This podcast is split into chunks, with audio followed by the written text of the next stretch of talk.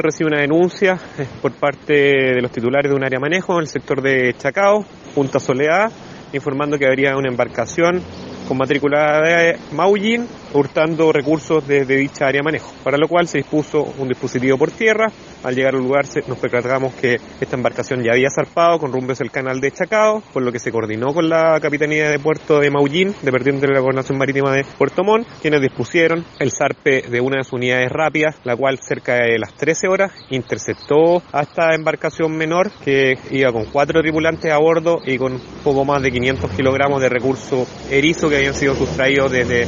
el área de manejo. Se informó al fiscal de turno, quien dispuso eh, la incautación de todo lo utilizado para este ilícito, además de pasar a control de detención juzgado de garantía de ANCUT.